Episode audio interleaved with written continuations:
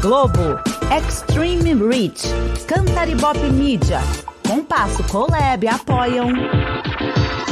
Nossos comerciais, por favor. AppCast, o podcast da App.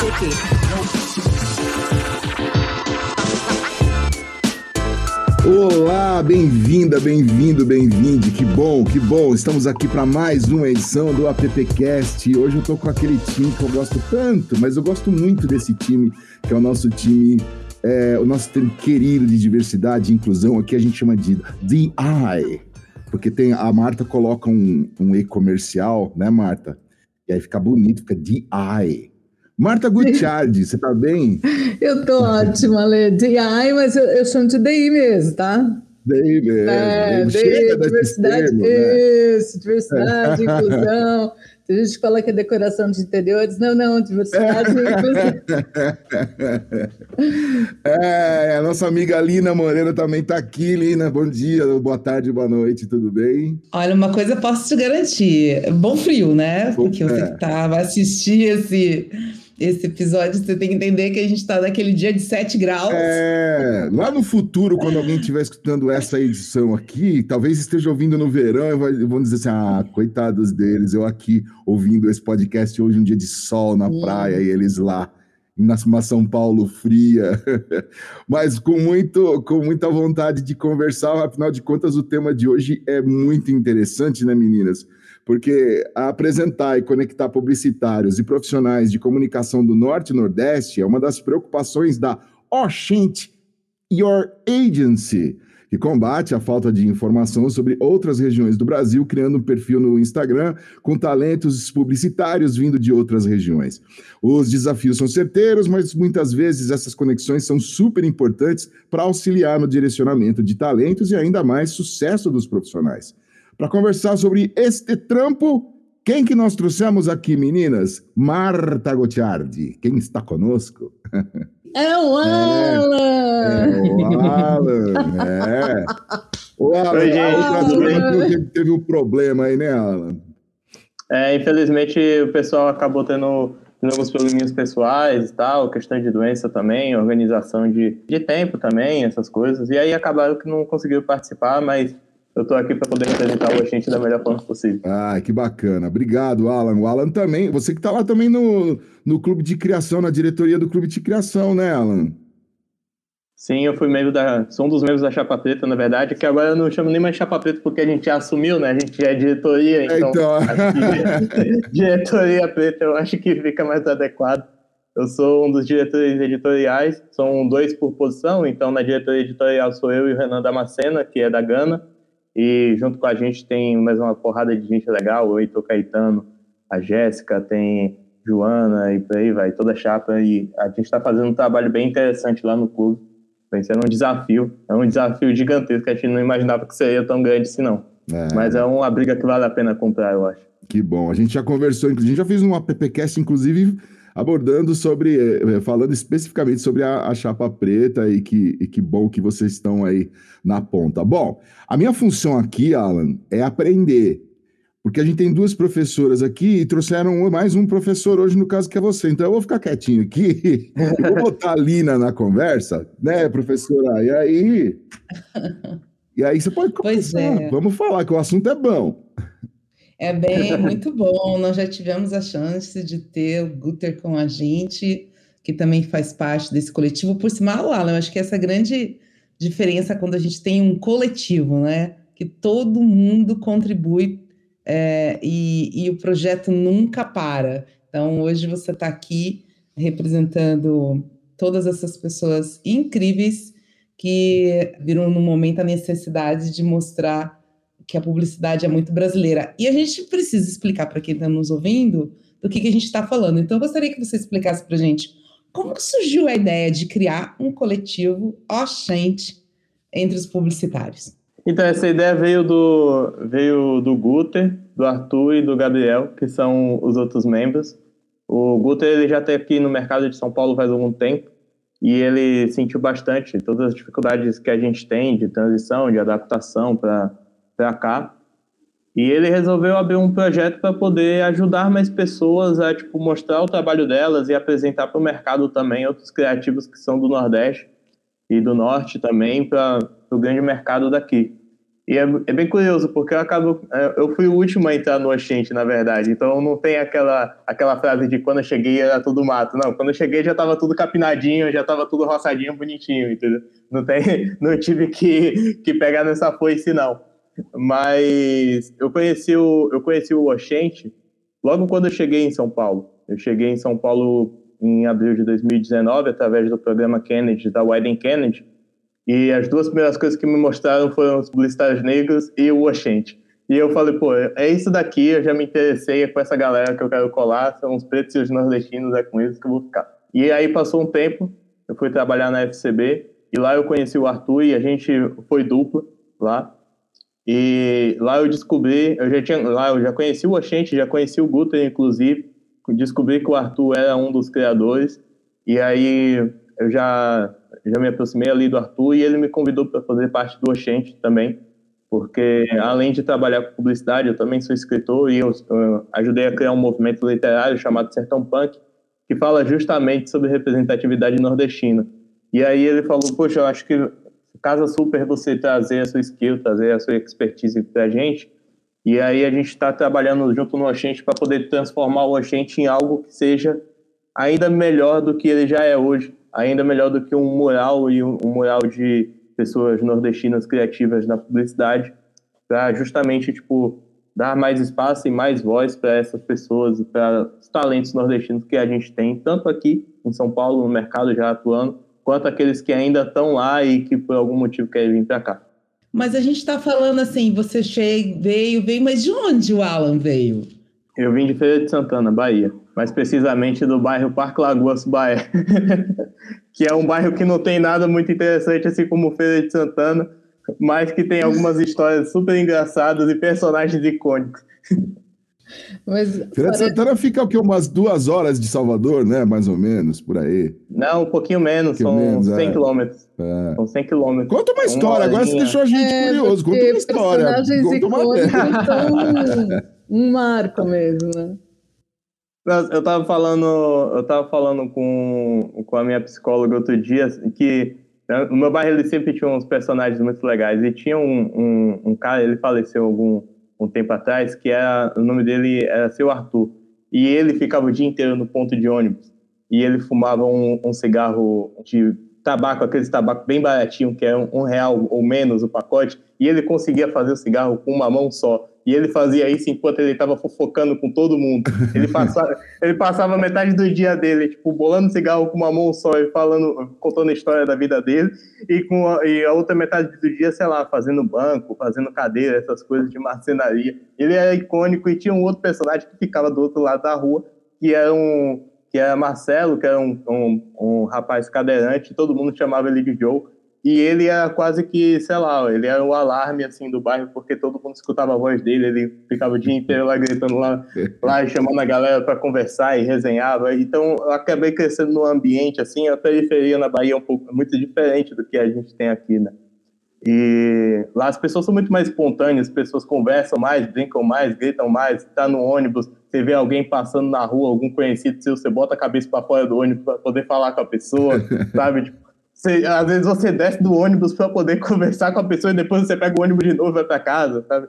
Tem, tem é, um, lugar muito mais aberto, assim. É um grande brainstorm. Né, ah, com certeza, com certeza. E, e a publicidade lá é, é, na favela é sempre, é sempre muito forte, né? Tinha um, tinha um rapaz lá, se chamava Mário do Som, que o trabalho dele era ter um carro de som, ele cobrava 100 reais por uma hora para poder anunciar qualquer coisa. Assim, tipo, se, você, se você fizesse um bingo, pagar 100 reais para Mário do Som, ele anunciava. Se você fosse um político e estivesse fazendo campanha política, ele anunciava também. Então, o esporte de rádio já foi ali na mente desde pequeno, assim. Ai, que legal. É, muito bom, muito bom. Me fala uma coisa, Alan. É, falando desses, desses profissionais, né, desses talentos todos, vocês têm uma ideia, vocês têm uma, um mapeado quantos profissionais atuam nesse eixo Rio-São Paulo hoje? Acho que não, não. A gente não tem esse número, a gente não chegou a fazer esse mapeamento. A gente, assim, a gente tem um tem uma questão assim de tato que a gente sabe que existe uma quantidade grande de pessoas do Nordeste trabalhando aqui. E aí a gente tem mais ou menos dois perfis. A gente tem os perfis de pessoas que vieram para cá para poder estudar Uhum. e aí começaram a trabalhar aqui no mercado. E a gente tem o perfil de pessoas que começaram a atuar lá, como foi o meu caso, começaram a atuar lá e depois vieram para cá para poder atuar aqui. Entendeu? Uhum. Mas em, em número, quantas pessoas, onde elas estão distribuídas, é, idade, esse tipo de mapeamento a gente não chegou ainda a fazer, mas é uma das coisas, inclusive, que a gente tem em mente para um, expandir essas atuações do, do Oxen. De- deixa eu te perguntar, então, o, que- o que trouxe você para cá? Porque eu acho que essa é uma questão importante, assim, sabe? Da gente, da gente falar, o que, que te trouxe para cá, é, para São Paulo? Porque você se formou lá. Me formei lá. Na- Eu me formei em jornalismo, lá em, em Feira de Santana. Uhum. E eu tinha começado a atuar como jorna, é, atuar ali com, com jornalismo. Fiquei um tempo trabalhando em rádio, fiquei um tempo trabalhando com um site de notícias. E o mercado de jornalismo lá, ainda que Feira de Santana seja uma cidade muito forte com, com relação ao jornal, sobretudo com rádio, Uhum. não é tão vantajoso do ponto de vista financeiro. E eu precisava, tipo, precisava de algo que me desse um pouco mais de sustentação financeira até para poder ajudar a minha família. Então eu comecei a trabalhar com publicidade lá. E aconteceu que chegou um momento em que uma amiga minha, que é minha vizinha, ela viu uma publicação da página Movimento Black Money falando sobre o programa dos Kennedy, da Wiley Kennedy aqui de São Paulo. Ela me marcou e aí eu falei, pô, eu vou tentar isso, me inscrever nesse negócio aqui Uhum. porque eu tinha acabado de me formar e eu sabia que, sei lá, qualquer coisa que, que acontecesse seria interessante. Eu não conhecia o Wyden Kennedy, eu não conhecia nada do mercado de São Paulo. A única coisa que eu conhecia da Wyden Kennedy tinha sido uma campanha de Skull Beats que eu tinha sido impactado lá na Bahia. E eu só vim saber que era deles depois que eu entrei na agência. Então, eu, não, eu, não, eu tinha zero conhecimento desse grande mercado, grandes agências, grandes nomes, premiação, esse tipo de coisa. E eu falei, ah, vou arriscar, eu, eu vou tentar, porque, querendo ou não, acho que São Paulo é o centro da publicidade aqui no Brasil, as grandes, as grandes marcas estão lá, as grandes ações acontecem lá. E eu resolvi me inscrever no programa e vim para cá. E aí, quando eu cheguei aqui, eu vi que realmente o mercado é muito mais estruturado. Pô. Eu trabalhava lá em uma agência que tinha 16 pessoas e era uma agência grande. Eu cheguei na Wyden Kennedy, que não era uma agência tão populosa assim, tinha 160 pessoas. Então, e, e tinha muito mais setores, tinha uma organização muito maior, não só questões burocráticas, às vezes, de modelo de contratação, de remuneração, nada, mas até de pensamento, de como você pensar a criatividade, de como você exercitar a criatividade, possibilidades que você consegue fazer também dentro da publicidade, de unir tecnologia, é, trazer grandes nomes, é, ter grandes contratos ali com influenciadores, esse tipo de coisa. Isso tudo eu vim ter essa noção aqui, Uhum. entendeu? E aí, depois que eu vim para cá, eu falei, ah, eu acho que eu vou dar um jeito de ficar por aqui, vou tentar trabalhar o máximo possível para poder me estabelecer por aqui, porque eu acho que vai dar bom. E por enquanto tem dado bom. Tá bom. Lina, Aí você estava falando, né, de que vocês ainda não conseguiram identificar um número da presença de nordestinos dentro do eixo Rio-São Paulo. Mas hoje, esse coletivo, ele tem um mural no Instagram, certo? E vocês têm quantos membros hoje é, que estão lá? E aí, deixa eu aproveitar e te perguntar se você percebeu se existe alguma característica, algum padrão. Assim, eu sei que são criativos inicialmente, que o coletivo iniciou, mas se existe algum, alguma área onde pensou do pessoal do Norte e Nordeste, olha pra gente, ah, é lá que eles estão. Alguma coisa que conecte, né, Lina? Que os conecte. Isso. Então, atualmente a gente. Eu até acabei de olhar aqui no, no Instagram, só para poder te passar o número certinho. Hoje nós temos 201 profissionais listados lá no Instagram do Oxente. E, curiosamente, a maior parte deles é de criação. Eu sinto que tem uma presença um pouco maior, inclusive, na redação, mas a maioria é de criação. A maioria ou é diretor de arte, ou é redator. E eu acho que isso faz sentido também porque não não como se outras áreas também não sejam criativas longe disso tipo acho que todo mundo que trabalha com agência de publicidade a gente exercita a nossa criatividade de alguma forma desde desde a pessoa que está ali na, na redação até o profissional de mídia a gente passa por todos os lugares mas eu vejo que o, o nordestino ele tem um, uma oralidade e ele tem uma desenvoltura muito maior com, com relação a lidar com problemas, porque a gente já lida com diversos tipos de problemas no nosso dia a dia. Então, quando a gente é, pega todo esse, esse conhecimento, toda essa desenvoltura, esse gingado que a gente já tem, a gente aplica ele na publicidade, a gente consegue formar bons profissionais voltados para a área de criação, tanto para pensar texto quanto para pensar arte, por exemplo. Alan, eu queria só fazer um, um desvio de rota aqui, rapidinho. É, para falar de novo sobre essa questão de, de os profissionais atuarem no eixo Rio-São Paulo, né? Concordo com você, é, é uma obviedade mesmo isso, né? As agências aqui são muito mais estruturadas. Mas você acha que a gente, é, com esse movimento, né? Você não acha que a gente corre o risco, de repente, de deslocar esses talentos, né? Ao invés de fortalecer regionalmente o mercado? Eu acho que sim, mas ao mesmo tempo a questão do fortalecimento do mercado nordestino não depende necessariamente só da presença dos talentos, né? Porque às vezes não adianta de nada você ter talentos e você não ter uma estrutura também de mercado que comporte esses talentos, uhum. sabe? A gente, por exemplo, a gente tem grandes agências, por exemplo, Salvador, Propeg, Moria, Layout, é, até é, no Ceará também a gente tem a Delanteiro, na, na Maranhão a gente tem a Focus. Então, tipo, existem grandes agências lá que atendem regionalmente grandes contas, às vezes é, contas públicas tudo mais, mas a gente não tem uma grande estrutura de mercado de grandes marcas, de grandes setores de mar, é, marketing, com grandes profissionais de marketing, com grandes investimentos, às vezes um, uma capitalidade maior, possibilidades, por exemplo, de fazer tipos diferentes de ativação em, com o home, no digital, impactar mais pessoas, sabe? Então acaba que às vezes o mercado ele fica muito focado em atender contas públicas de verdade, que são as contas que, querendo ou não, são as contas que pagam mais. Uhum. E são as contas que, na maioria das vezes, mantêm essas agências mais regionais.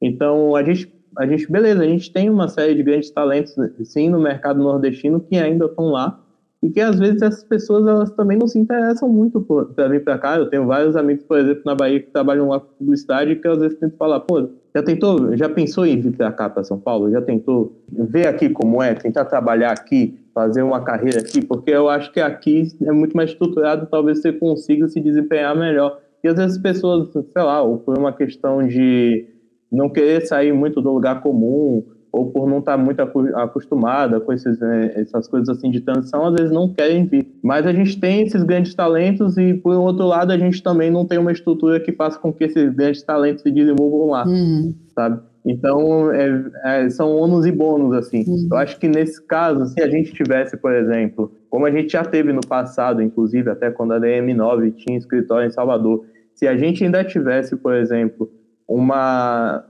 uma pluralidade maior onde estão as grandes marcas, sabe? Onde estão esses grandes setores de marketing, a gente conseguisse dividir um pouco mais o dinheiro investido das marcas para poder, às vezes, ao invés de desdobrar uma campanha nacional no regional, fazer uma grande campanha nacional em uma agência regional e a gente, uma agência regional, ela não depender tanto de uma conta pública, talvez a gente conseguisse fazer com que esses talentos que estão lá, eles ascendessem lá, uhum. sabe? Posso só completar só mais uma coisinha? É porque é, essa Desculpa, gente, essa é uma questão que me importa. Eu fiz um, um curso é, sobre diversidade e inclusão no começo do ano, e aí tinham dois profissionais de publicidade de Manaus, né? Um atuava lá e a outra atuava aqui em São Paulo. E eles, eu, eu dei a sorte de cair é, no mesmo grupo que eles, né? Então éramos nós três, e eles falavam muito sobre essa realidade de de exclusão mesmo, né? Então, assim, a profissional que estava aqui disse que chegou um determinado momento que se cansou de, de tentar atuar lá. Por quê? Os clientes não queriam ser atendidos por uma agência regional. Eu achei isso tão maluco, né? Porque a gente está falando, gente, a gente está falando de publicidade, a gente está falando de cultura, né? a gente está falando de linguagem. E eles e os, os clientes eles preferiam ser atendidos por agências fora de lá, né? Agências do eixo Rio São Paulo.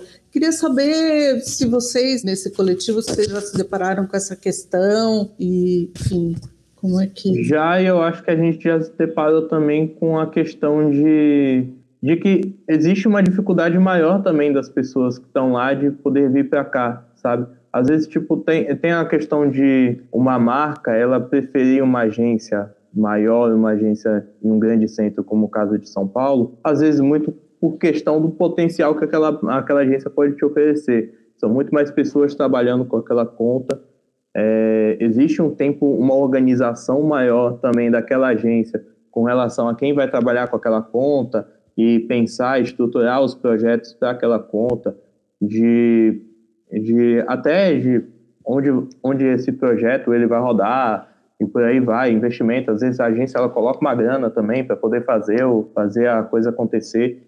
Isso muitas vezes acaba atraindo essas marcas e prejudica, de certo modo, as agências regionais, porque essas agências regionais acabam perdendo uma ponta que seria interessante para elas também, sabe? E por outro lado, a gente também tem, tem a questão de profissional, às vezes, que está de fora, ele sente isso, ele sente que lá talvez não vá virar e ele quer vir para São Paulo para poder trabalhar aqui. E aí ele chega no, no impasse, ele, ele se bate com um muro, que é o muro principalmente da xenofobia, que é o momento em que você tipo, tem um choque de que aqui para você chegar no mercado de São Paulo vindo de fora, você tem que se mostrar duas, três, quatro, cinco, seis vezes melhor. E quanto mais camadas sociais você tem, mais difícil fica e mais vezes você tem que tentar escalar ali, bater de porta em porta para poder conseguir adentrar no mercado e se desenvolver, sabe? Então, acho que tem, tem esses dois momentos. Tem tanta marca que quer sair um pouco da, da questão regionalista, o que eu, o que eu também não, não concordo muito, porque eu sou, eu sou completamente bairrista, eu sou muito regionalista.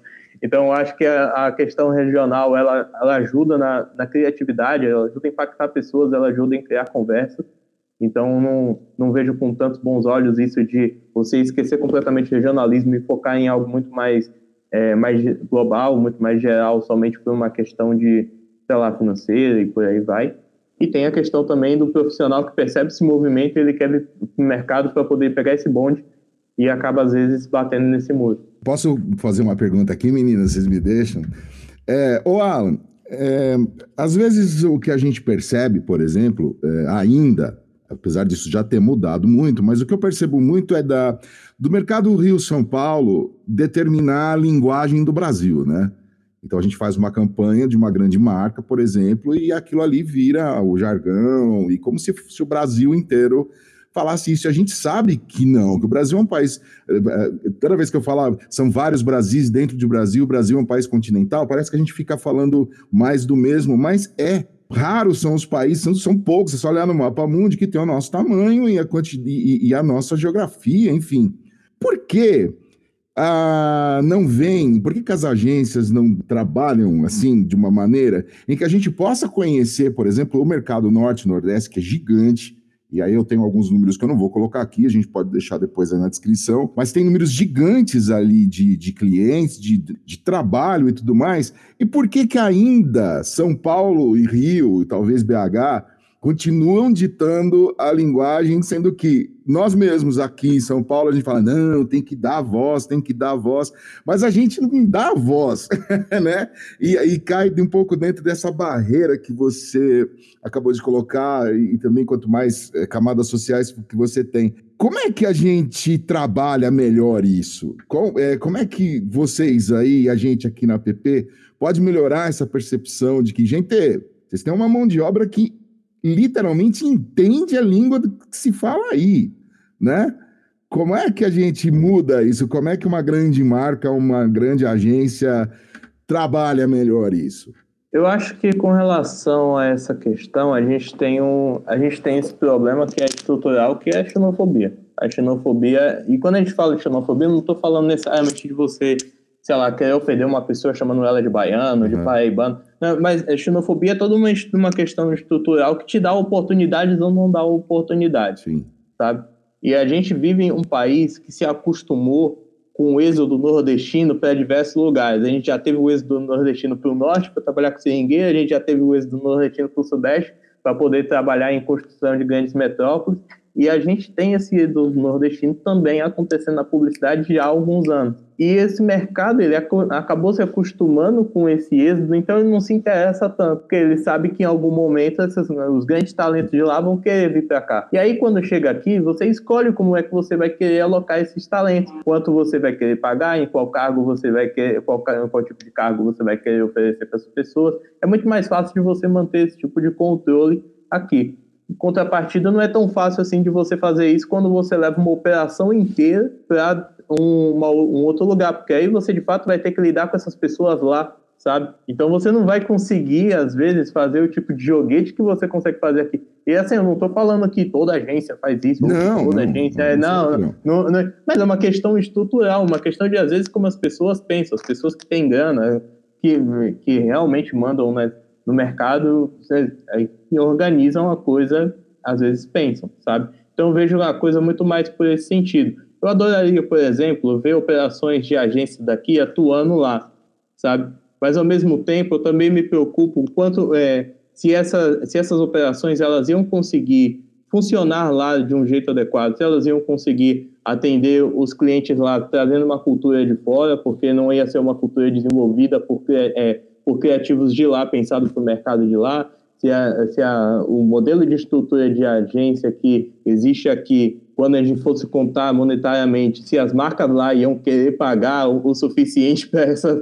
essas operações funcionar, se os criativos e os outros publicitários de outros setores que estão lá iam querer lidar, às vezes, com um modelo de gestão que às vezes se acostumou a lidar com aqui, sabe? Às vezes lá a gente tem um modelo muito mais horizontalizado, ou às vezes não tem não tão horizontalizado assim, vai é muito 880 lá. Às vezes lá a gente tem profissionais que fazem quatro, cinco coisas diferentes, sabe? E aí quando o cara vem para cá, ele acaba fazendo um monte de coisa. E aqui a gente tem um formato muito mais de cada um, você é especialista no que você faz e cada um faz aquilo, sabe? Então, todos, eu acho que todos esses prós e contras assim deveriam ser muito pensados. Então, não sei, eu, eu não sei o quão, o quão vantajoso seria para as agências daqui abrirem operação, por exemplo, lá nesse momento. Eu acho que no primeiro momento, se as marcas fizessem esse movimento, se as marcas tivessem muito mais investimento em marketing, publicidade regional, talvez a longo prazo a gente tivesse um interesse maior das agências daqui por abrir escritórios menores, como a gente já teve, por exemplo, da DM9 lá no em Salvador, a gente já teve da Thompson também no Sul. Então, talvez em algum momento isso poderia acontecer, sabe? Mas, pelo menos partindo das agências agora, eu não vejo muito isso acontecendo, não. Bacana, obrigado. Eu fiquei interessado numa coisa aqui que você falou, que eu acho que diz muito o que é Brasil, na hora que você disse dos modelos de gestão de agência, que na, pelo que você está aí comentando, existiu um jeitinho de, de fazer publicidade de outros lugares, diferente daqui dessa, desse uhum. dinamismo que tem profissional. Eu gostaria que você comentasse um pouquinho mais, como que é? Porque a gente fica atrás né, de modelos de negócio, modelos de gestão de pessoas, e sempre usamos as referências da Grande de São Paulo, e das vezes, talvez a grande inovação esteja exatamente olhar para o que a gente faz em outros lugares no Brasil. Pois é, não ficar pois é. sempre de fora. É, é muito top-down às vezes, não é, Alan? É, né? Vem de lá de Londres o negócio assim, esbarra e vai chegar lá no Amapá, né, cara? E, é, é, eu queria que você comentasse um pouquinho aí sobre é. esse. Eu acho que aqui, aqui a gente, como a gente tem esses grandes grupos de publicidade você, às vezes, o seu chefe é uma pessoa que você nunca vai ver na vida, uma pessoa que talvez você não saiba o nome dela direito e que é. você nunca vai ver, sabe? Que você só sabe que existe, tá lá, que, que é um ser que existe, mas que talvez você nunca vai ter contato. Só que ao mesmo tempo, Aqui você tem uma organização muito maior na produção dos trabalhos. Você tem a pessoa que distribui o trabalho, você tem a pessoa que executa o trabalho, a pessoa que te cobra o trabalho, você tem toda uma série de processos, desde do, da entrada do, do briefing até a, a saída do, do trabalho pronto. Então, é tudo muito mais organizado, com questão de prazo, com questão de investimento, tudo. E lá, às vezes, a gente não tem tanto isso. Então, às vezes, eu, por exemplo, eu era redator, mas eu também fazia direção de arte, eu também fazia planejamento, eu também fazia tráfego, eu fazia quase tudo, só não fazia mídia porque quem fazia mídia era o dono da agência, porque não tinha mídia na agência. É. E a gente estava falando de uma agência que atendia, tipo, atendia cinco prefeituras, assim, atendia secretaria, tinha muita grana envolvida, pegava, pegava várias campanhas políticas, a cada dois anos pegava campanha política, então, tipo, a dois anos a agência ela fechava para poder montar uma nova agência, ele suspendia toda a operação para os outros clientes, tipo, os clientes já sabiam disso, tipo, ó, entrou campanha política, vocês vão ficar aí 45 dias sem a galera aqui da agência, que a agência vai ficar focada inteira em fazer campanha política. Pegava aquela equipe, ia separar para fazer uma campanha, montava mais duas equipes para mais duas campanhas, saía, pegava, pegava o marqueteiro aqui, pegava o marqueteiro ali, organizava os times e aí ia fazer as campanhas. Então, às vezes, funcionava muito assim. Mas ainda a gente não tinha, no dia a dia, a gente não tinha uma organização tão grande com, com relação a processos, a entrada e saída do job, entender o que é está acontecendo no job, quanto de investimento está sendo colocado ali, até de possibilidades criativas também. A gente não tinha tanto isso. Aqui a gente tem, ao mesmo tempo, a gente tem, às vezes, essas questões de top-down, por exemplo, como foi na pandemia. No, no, início da pandemia, vários amigos, vários conhecidos acabaram rodando em, em cortes absurdos, agências que estavam demitindo 40, 50, 60 pessoas ao mesmo tempo, sabe? Essa, às vezes, não é uma realidade que a gente vive lá, ao mesmo tempo em que a gente também tem uma realidade de muito, é, às vezes a publicidade lá ela acaba sendo muito mais artesanal no sentido de você tem que se desdobrar muito mais, você tem que se esforçar muito mais com muito menos para chegar num resultado semelhante, sabe? Legal. Lina, você tá querendo falar aí? Eu tô, eu tô querendo, já que a gente estava falando de esse mundo de agência, e até você trouxe a questão da xenofobia mais como uma questão estrutural, menos do que usar termos, mas ainda assim nós estamos falando de diversidade, a gente está aí no, no campo da multiculturalidade, a gente tem vários vieses e preconceitos com relação ao norte da JET. E dentro desse projeto de vocês da Gente, vocês já perceberam que existe aí uma necessidade de fazer o, o, o pessoal do, do movimento negro coloca de letramento racial? Então, tem um depara, existe necessidade também de um letramento multicultural na hora que a gente está falando de ter é, o pessoal do Norte e Nordeste dentro, do, dentro das agências aqui no Eixo Rio São Paulo? Claro, com certeza. Até porque às vezes a gente, às vezes a gente acaba colocando como se uma minoria social ela acabasse tipo é, é, é, tipo, ah, eu sou nordestino, logo eu não sou racista. Eu sou da comunidade LGBT, logo é, eu não sou machista, é, sabe? É. Então, às vezes a gente tenta compensar uma minoria com a outra, sabe? É. Então, independente de qual estado do norte ou do nordeste você é, você também precisa entender sobre raça porque quando a gente está falando de pessoas pretas, a gente não está falando só da questão da regionalidade. Eu, eu, eu, gosto sempre de trazer a raça primeiro em qualquer tipo de análise social.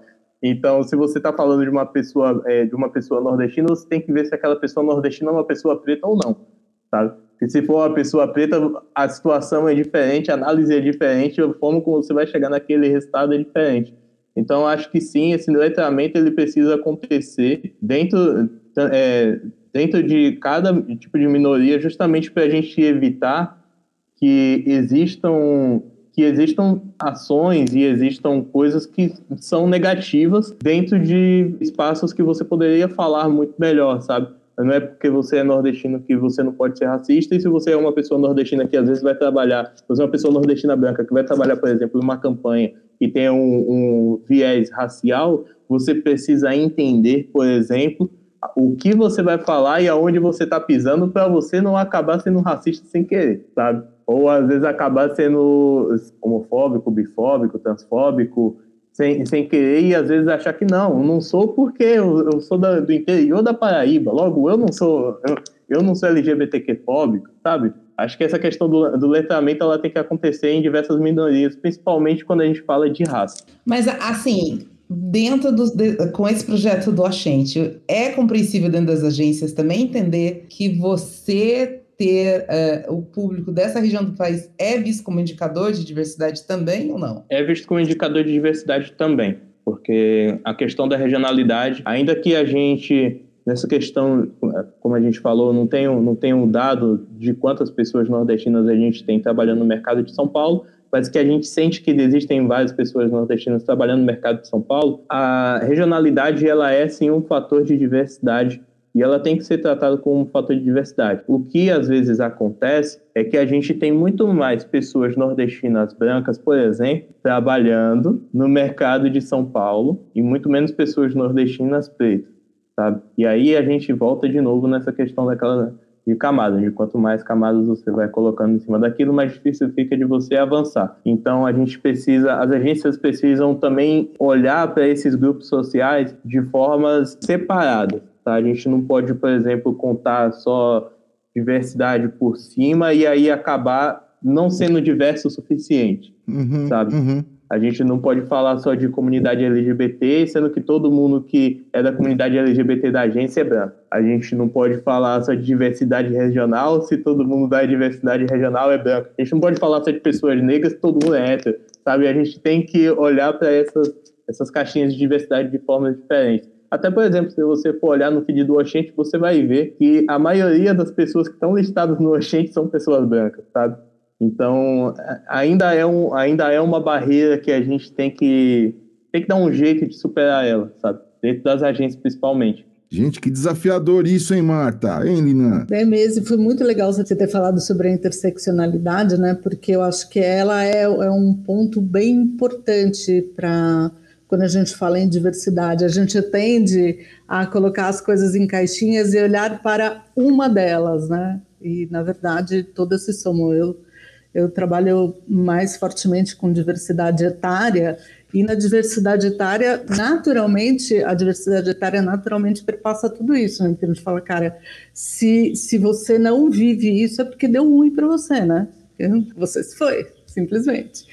É, e aí, ela, eu queria saber como é que a Oxente atua, assim, sabe? Quais são os planos que, que vocês estão desenvolvendo, enfim, como é que vocês se movimentam nesse cenário? A gente atua muito na questão do mapeamento, mapeando é, quem são as pessoas que são do Nordeste que ou estão trabalhando aqui ou estão trabalhando lá e tal, para poder dar esse destaque para elas. A gente já teve projetos, por exemplo, como Mostra Pasta, que, é uma, é, que foi uma iniciativa que a gente fez, inclusive, dentro da CIP mais B, que é a agência que hoje eu trabalho, em que a gente fez um Mostra Pasta para, é, para criativos nordestinos. Então, a gente teve Teve pessoas do Nordeste avaliando pastas de pessoas do Nordeste. Isso foi um, foi um momento bem, bem interessante. E, ao mesmo tempo, também a gente tem toda uma questão de rede de apoio, de indicação e de tentar trazer essas pessoas que, às vezes, é, ou que estão aqui, são do Nordeste e do Norte também, para poder atuar em outras agências, ou de pessoas que estão fora para poder vir para cá também. E o que a gente está tentando fazer agora é expandir um pouco mais essa atuação do Oxente para ele não ser só um grande mural no Instagram e ele ser de fato uma, uma plataforma de criatividade nordestina. Para a gente abrir ainda mais espaço para essas pessoas do Nordeste, para elas falarem mais da arte delas, para elas poderem falar mais da criatividade delas, das vivências delas e poder se inspirar também. O, o Oxente ele ser uma grande plataforma de inspiração para a criatividade, vindo do, de, um, de um conglomerado quase de criativo nordestino. E aí, eu fico pensando assim, né, como é que a gente da APP, nós aqui, como é que a gente participa desse movimento, entendeu? Como é que a gente atua para fortalecer esse movimento? Como é que a gente colabora? Você falou sobre essa questão da, da gestão, né, que assim, pelo que eu entendi, esse é um ponto bem importante, né, da estrutura das, das agências aqui, dessa questão de gestão. Eu fico pensando assim, que que a gente, como é que a gente pode é, fortalecer e, enfim, sabe como é, não é mesmo? Traga essa questão para o PP. Eu, eu, acho que não só, não só para a PP, mas o, o mercado, ele, ele precisa olhar, de fato, como a gente falou com a questão da interseccionalidade, primeiro, a gente vê onde, quem são essas pessoas que a gente está querendo trazer, e justamente a gente dá um pouco mais de espaço e visibilidade para elas. No caso das pessoas nordestinas, quando a gente fala, por exemplo, a gente fizer um comparativo entre pessoas nordestinas e pessoas negras, mais fácil você ver pessoas nordestinas atuando, às vezes, em cargos de direção, atuando em cargo de gestão, do que pessoas negras mas a gente pode também trazer é, iniciativas para poder trazer essas pessoas de fora, para formar novos criativos, para poder dar uma base muito maior, sabe? Com projetos como até os próprios Kennedys que eu citei, eu já participei aqui que no, na minha edição aconteceu para o Brasil inteiro. E na minha edição foram é, três pessoas da Bahia comigo e uma pessoa do Maranhão de seis selecionados. Então a gente teve uma maioria nordestina e acabou que foi um projeto que foi bem interessante. A gente conseguiu, a gente mostrou muito potencial dentro da Widen também. A gente viu que a Widen viu que abrir espaço, abrir esse espaço para essas pessoas nordestinas que estão fora do grande centro pode ser também um, um projeto interessante. Então, acho que, vamos, vamos supor, se a gente tivesse um projeto hoje de, de formação desses profissionais, ou quase como se fosse uma Miami Ed School, por exemplo, em que a gente tem uma grande escola de formação de criatividade desses profissionais nordestinos, talvez a gente conseguisse até mostrar mais potencial e mostrar novos horizontes para as pessoas que estão lá e que às vezes querem trabalhar aqui, sabe? Obviamente que a Miami, ela é uma escola e por ser uma escola, ela, por ser uma escola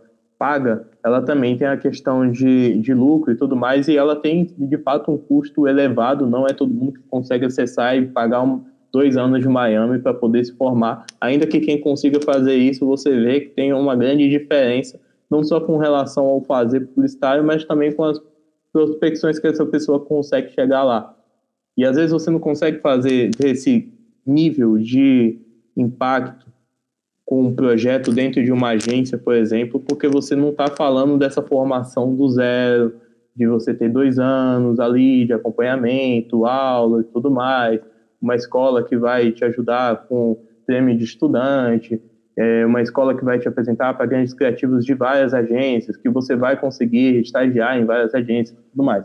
Talvez se a gente tivesse um projeto semelhante a Miami, ou semelhante a Cuca, que fosse voltado para esse mercado nordestino, a gente conseguisse ter um pouco mais de, de impacto. Mas aí ainda seria um projeto pago nesse, nesse viés, assim. Então, como é que a gente consegue não fazer um projeto que seja pago?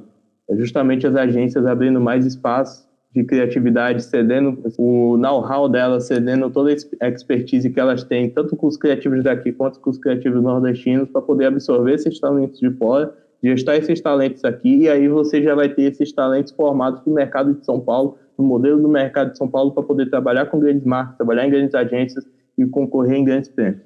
Eu acho que nesse sentido funcionaria bem. É, dizem que tem aquela máxima né, na publicidade de que a pata bota um ovo deste tamanho, mas a galinha vende mais porque ela faz mais barulho, né? Não tá, não tá na hora da gente ser um pouco galinha, assim, e fazer mais barulho, Alan? Porque a gente viu recentemente um lançamento de um filme, de um documentário, inclusive a gente quer muito é, trazer esse tema aqui para o PPcast, em que mostrou aí a história da propaganda nos últimos, nas últimas décadas, tal, ali. E a gente viu ali que ela é muito clara algumas questões estruturais e que a gente quer muito trazer aqui para conversar e entender também. Não é o caso da gente começar também a produzir um material, aproveitar a força que tem a rede, né? E aí a gente também mostrar que assim, olha do que é feita a propaganda no Brasil, né?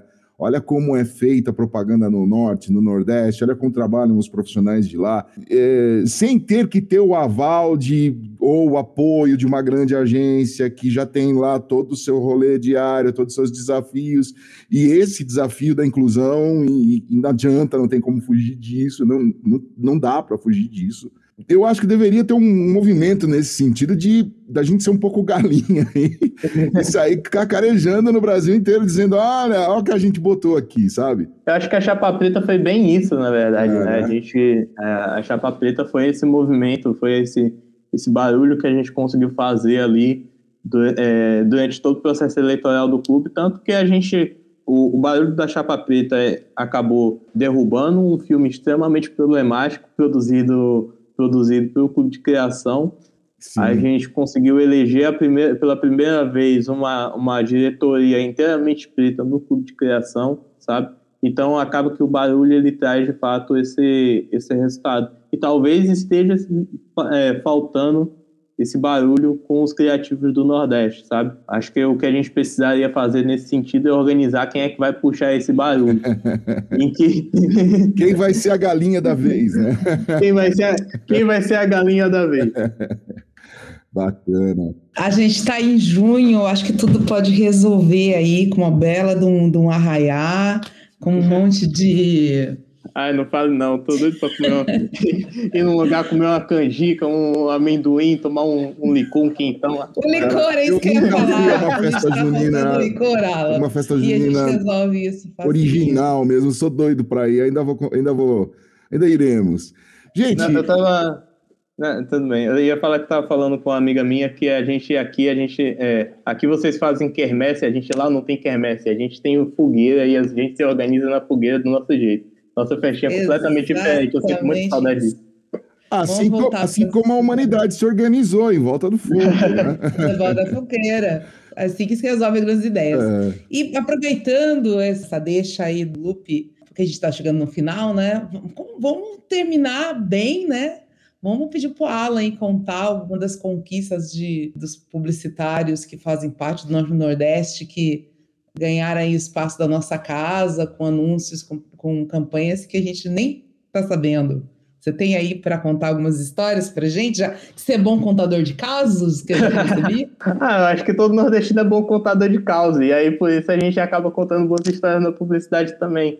Tanto que a publicidade nacional a gente vê que grandes campanhas históricas foram feitas por criativos nordestinos. E Nizanco tá aí que não deixa mentir com mais de 130 leões, sabe? Então acho que a gente não precisa nem fazer muito esforço para poder achar grandes nomes na, na, publicidade. A gente tem, por exemplo, André Siqueira, Mariana Sá, é, a gente tem o, hoje em dia a gente tem o Willo Pedra, tem a Isadora Valente também, que estão fazendo trabalhos legais, o Guta, que sempre faz trabalhos legais. Tem grandes nomes aí na, da criatividade nordestina que estão atuando no mercado e que estão produzindo e contando bem suas histórias, sabe? Eu acho que o que a gente pode fazer é potencializar ainda mais histórias e às vezes trazer um pouco mais de causa também, trazer um, um cheirinho um pouco mais nordestino para essa publicidade paulistana aqui. Surgindo um projeto novo aí, hein? Vamos fazer, vamos fazer um projeto novo desse aí, um podcast disso, sei lá, uns encontros para a gente contar esses causas, hein, Alain? Vamos, vamos. Meninas, eu tenho que terminar aqui o comensal aqui do podcast, né? E eu queria agradecer demais o, o Alan de Sá. O Alan, Boa sorte lá, vocês estão fazendo um trabalho incrível, tá? É, manda lá um beijão também pro Guter, pro Gabriel e o Alan, que é Creative Copywriter at CP Plus B, ou a CP mais B Brasil, editorial de... Adorei o sotaquezinho. Você gostou CP Plus B? Ai, muito bom. Marta Gutiardi, que delícia isso. Lina, que delícia isso. Quando eu cresci... Na, na outra vida, Alan eu vou ter uma mistura de Marta com Lina, assim. Vou, vou nascer uma mistura de Marta com Lina. Você vai ver, Deus vai ser justo comigo. Eu, Minas, quero eu, ouvir. Eu, ver esse próximo, esse próximo ser humano vai ser Nobel da Paz, pode ter certeza. É. vai sonhando, vai sonhando. É. Meninas, quero ouvir vocês para a gente se despedir. Alan, muito, muito obrigada pela sua participação aqui. Esse é um tema muito caro para a APP, né? E acho que para o mercado publicitário de maneira geral, porque, de novo, a gente está falando de cultura, a gente está falando de linguagem, a gente está falando de diversidade, que é uma das principais riquezas que o nosso país tem. Então, muito obrigada por estar com a gente. Lina, meu coração é todo seu sempre. Totalmente, Lupe, te amo. Ah, obrigada, Lupe, mais uma vez pela parceria. Alan, olha, foi um presente de ter aqui. Guter, que está em casa, que vai nos ouvir. Assim, meu rei, como assim a gente se trata. Muito obrigada de ter. Eu espero que melhore, né? Antes de mais nada, né? A gente está nesse, período aí que o povo resolveu ter nova, nova sequência de, de, de, Covid, infelizmente. Espero que ele fique bem, mas muito obrigada por ter mandado o Alan para gente. Alan, uma luz. Ah, a APP é a sua casa, fique à vontade. Yes. Eu, eu, que agradeço o convite, principalmente para a galera do Agente. É muito importante a gente ter esse, essa visibilidade e ter esses espaços de conversa, não só para poder falar sobre criatividade, mas também para falar de criatividade nordestina. Conhecer vocês, Lupe, Lina, Marta, é bem importante assim. Eu estou bem feliz com o resultado da nossa conversa. Eu acho que a gente conseguiu trazer pontos importantes e debater de um jeito leve e descontraído falar coisas que a gente precisava falar mesmo. Vamos fazer reverberar esse podcast aqui. Com certeza. Fazer cacarejar, como você diz cacarejar, aí. Cacarejar, né? é. gente, queria agradecer também a equipe da Compasso Collab, que edita, monta, distribui esse podcast. Agradecer também a Aline, que está fazendo a edição. Agradecer a Cris, né? Cristiane, com dois N's, a Bila, e também a Mari Cruz, que está fazendo falta nos nossos podcasts aqui. Um beijo para todos, a gente se vê lá na próxima edição. Tchau, valeu. AppCast, o podcast da App. Acesse appbrasil.org.br.